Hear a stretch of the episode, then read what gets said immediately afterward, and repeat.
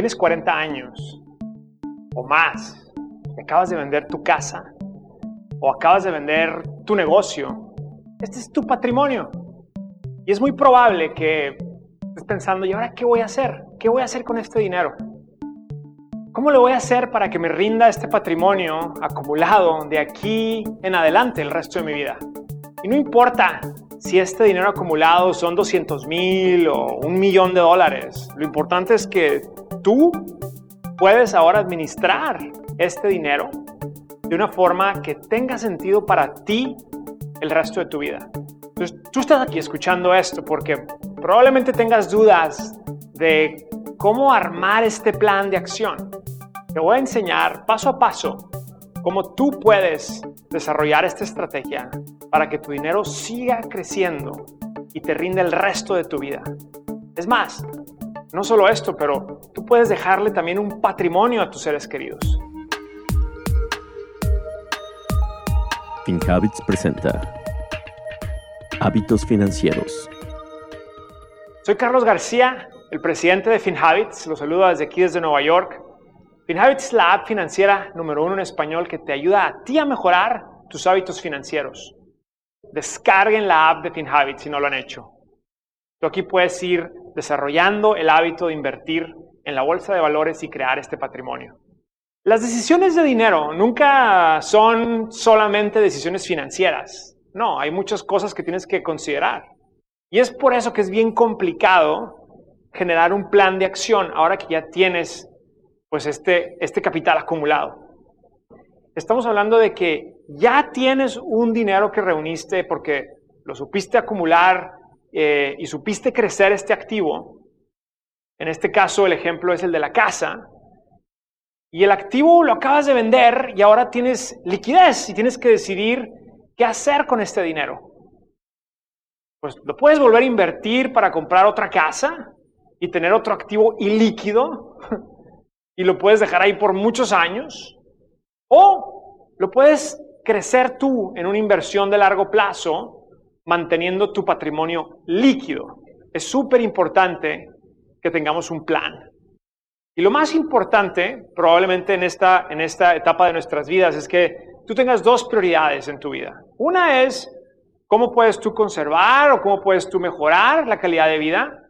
Y ahora con este dinero, pues tú lo puedes usar para que para que tu calidad de vida mejore. Pero también el segundo punto es, tú a lo mejor quieres enfocarte en ayudar a tus seres queridos. Quieres ayudar a tus hijos o quieres ayudar a tus papás.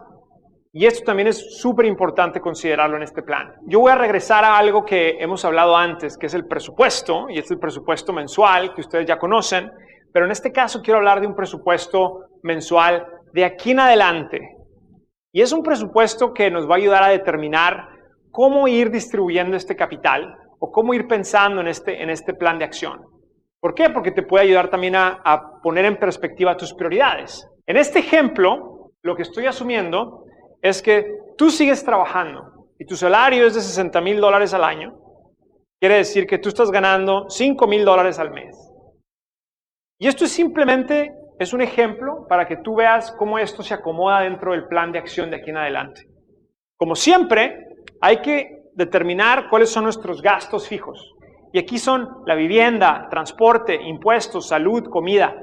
Y no importa si tú dices, bueno, es que yo ese dinero lo quiero usar para ahora comprar una casa o rentar una casa. Aquí lo importante es entender cuáles son tus gastos fijos. Y lo más probable es que estos gastos fijos correspondan al 60% de tus gastos mensuales. En este caso, de 5 mil dólares, estamos hablando de 3 mil dólares al mes. Y luego tienes tus gastos variables. Igual, esto del presupuesto sigue siendo clave aquí. ¿Cuáles son mis gastos variables? Los que van a ir fluctuando mes a mes. Viajes, ropa, electrodomésticos que necesitas comprar. Estos gastos variables generalmente representan el 30% de tu presupuesto mensual. Entonces, de 5 mil dólares serían 1.500 dólares.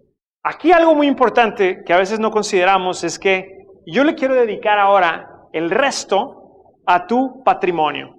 Yo quiero que tú le pongas 10% a tu patrimonio. Entonces, si es un 10%, esto corresponde a mil dólares por mes. Es importante entender de aquí en adelante cuáles van a ser tus gastos. Tú quizá puedes reajustar esto, pero es bien importante entender cuáles son los gastos fijos, vivienda, transporte, impuestos, salud, comida. Estos van a ser muy, muy constantes eh, mes a mes. Una cosa importante que quiero recalcar, salud. De aquí en adelante es muy probable que el costo de salud se pueda volver un costo más alto de tu presupuesto. Y es por eso que es bien importante, si estás en los 40, en los 50, que tengas un seguro médico para que tu gasto de salud se quede constante. El seguro médico te da la protección de que no se vaya a disparar de repente un gasto de salud inesperado y que no quede dentro de este presupuesto. Esto es un error muy común. El gasto de salud lo debes de considerar fijo si tienes un seguro médico. Mucha gente no quiere seguro médico porque piensa que cuesta demasiado. Pues déjame te digo que las emergencias médicas sí suceden y salen más caras que un seguro. La realidad es que los precios de los seguros de salud ya bajaron y en FinHabits puedes averiguar si podrías calificar a los subsidios del Affordable Care Act. Si vives en California, Texas, Florida e Illinois, FinHabits te puede ayudar a sacar tu seguro. Visita finhabits.com diagonal seguros para aprender más. Ahora vamos a hablar de ¿qué uno puede hacer con este dinero? Vamos a ir poco a poco para que los vayan entendiendo. Yo estoy considerando que tú no vas a querer seguir trabajando el resto de tu vida. Entonces es importante hacer un plan para ver qué va a pasar después de que dejes de trabajar.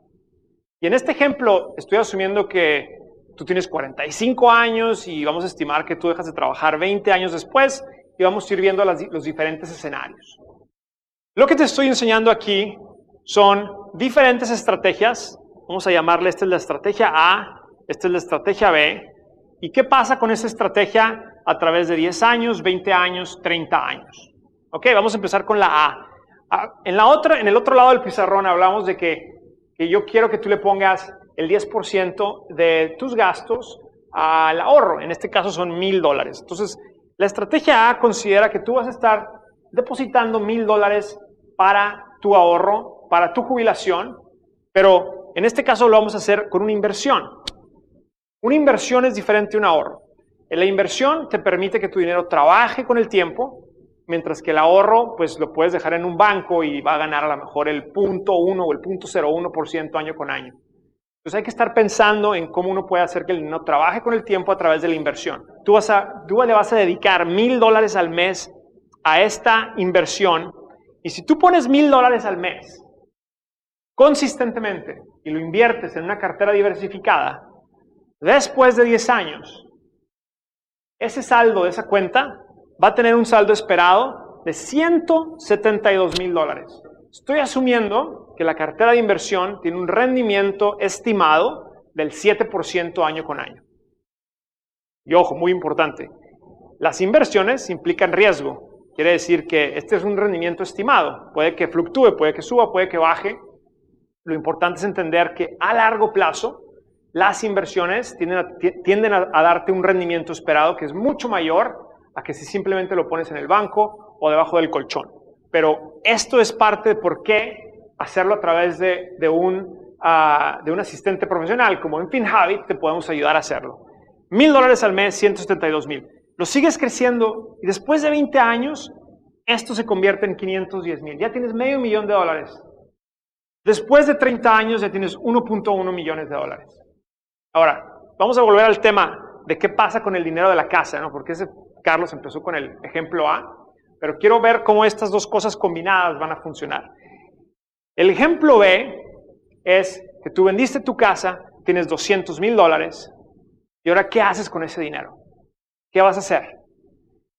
Yo lo que estoy aquí dándote como ejemplo es que tú puedes invertir esos 200 mil dólares de una vez, o sea, en una ocasión tú empiezas a invertirlo y lo dejas crecer en esta cartera diversificada, es la misma, 7% el rendimiento esperado anual y lo dejas crecer por 10 años. ¿Qué pasa? Después de 10 años, esto se vuelve en 392 mil. Después de 20 años se vuelve 773 mil. Pero ahora quiero darte diferentes, diferentes formas de pensar, ¿no? Vamos a ver ¿Qué pasaría si tú dices, bueno, pero yo no quiero trabajar 20 años, yo quiero trabajar solamente 10 años más? Ok. Si tú haces esta estrategia A y la combinas con la estrategia B, tú después de esos 10 años vas a haber acumulado 564 mil dólares. ¿Y qué pasa? Estos 564 mil dólares, con la misma cuenta de inversión, con un rendimiento esperado del 7%, de ahí en adelante te va a estar generando 3.200 dólares al mes. 3.200 dólares al mes de tus inversiones, donde tú ya puedes vivir de tus inversiones. Y aquí está el punto, ¿no? Hay que hacer que tu dinero trabaje para ti. Tú no puedes estar trabajando para tu dinero toda la vida. Pero 3.200 pues no es lo mismo que tú ganas. Antes tú estabas gastando 5.000, entonces no llegas ahí. Yo te puse aquí un ejemplo donde tú recibes en este, en este, en este momento, tú puedes empezar a recibir, dependiendo de la edad, el cheque del Seguro Social. Y en promedio, este cheque es de 1.200 al mes. En promedio, ¿no? Puede ser menos, puede ser mayor, dependiendo de tus ingresos eh, en, tu vida laboral en Estados Unidos. Pero esto entonces ya te da un ingreso mensual de 4.400 al mes. Casi, casi ya reemplazaste lo que antes estabas haciendo con tu trabajo de 5.000 dólares y lo reemplazaste al estar invirtiendo esos 1.000 dólares al mes por 10 años y el haber crecido esos 200.000 y llegar a tener esos 392. Esto te lo quiero mostrar porque es un ejemplo muy interesante donde tú puedes pensar, primero, tienes que pensar en tu presupuesto, segundo, tú tienes que pensar, ¿cómo lo voy a hacer para poder tener ingresos cuando ya no pueda trabajar? Y este capital que tú tienes ahorita, al vender la casa o tu negocio, te puede, te puede poner en un muy buen camino, como lo vemos aquí. Ahora, ¿qué pasa si tú dices, no, no, no, yo le sigo trabajando 20 años más, ¿no? De 45, ahorita sigo trabajando hasta los 55 y luego hasta los 65. Estos mil dólares crecen ahora a 510 mil y los 200 mil que los metiste de una vez siguieron creciendo y ahora son 773 mil. La suma de esto nos da 1.3 millones. A la edad de los 65 tú dices, ya no voy a trabajar, quiero ver qué, rendimiento me da mis inversiones mes a mes.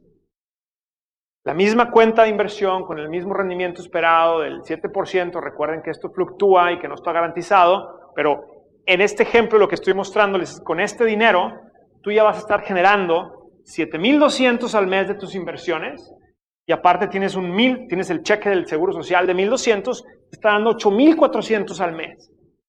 Quiere decir que tú ya puedes tener una mejor calidad de vida. Claro que tardaron 10 años más, tardaste 10 años más en llegar aquí, pero lo que quiero que entiendas es que el concepto de cómo poder hacer ese dinero trabajar a tu favor de aquí en adelante es súper importante. Tú tienes opciones ahorita. Tú puedes volver a reinvertir ese dinero en, otra casa o puedes mejor decir, yo quiero ajustar mi presupuesto y a lo mejor rento o a lo mejor me las averiguo como le hago, no importa, pero yo quiero que ese capital no esté atorado y mejor lo voy a dejar, lo voy a hacer que, que lo invierta a través de la bolsa y que esté creciendo a través del tiempo. Y aquí el punto es que cuando tú llegues a la edad de los 55 o los 65, tú puedes tener ese capital que ahora está trabajando para ti año con año y tú puedes ir sacando distribuciones cada mes y de ahí tú puedes vivir. No solo eso, pero asumiendo que tus gastos en, esa, edad, ¿no? en, en, una edad más avanzada, que tus gastos se van reduciendo porque a lo mejor ya no comes tanto, ya no viajas tanto, ya no tienes que cambiar, comprar tanta ropa, no sé, pero ya los gastos se van reduciendo, es posible que tú puedas pues estar sacando menos dinero de tus inversiones y le dejes ese capital a tu familia. Así es como se construyen las fortunas intergeneracionales. O sea, tú vas creando un patrimonio, tú ahorita ya tienes un capital que tú formaste con la, con la venta de la casa o el negocio. Ahora el siguiente punto es, ¿cómo puedes tú, tú cubrir tus necesidades pero si lo haces bien y si lo haces con un plan, ¿cómo puedes tú dejarle un patrimonio a tus hijos? Gracias por acompañarnos en este episodio de Hábitos Financieros. Soy Carlos García de FinHabits. Este podcast es producido por FinHabits Inc., Giovanni Escalera en producción y edición, Adal Gutiérrez en guion.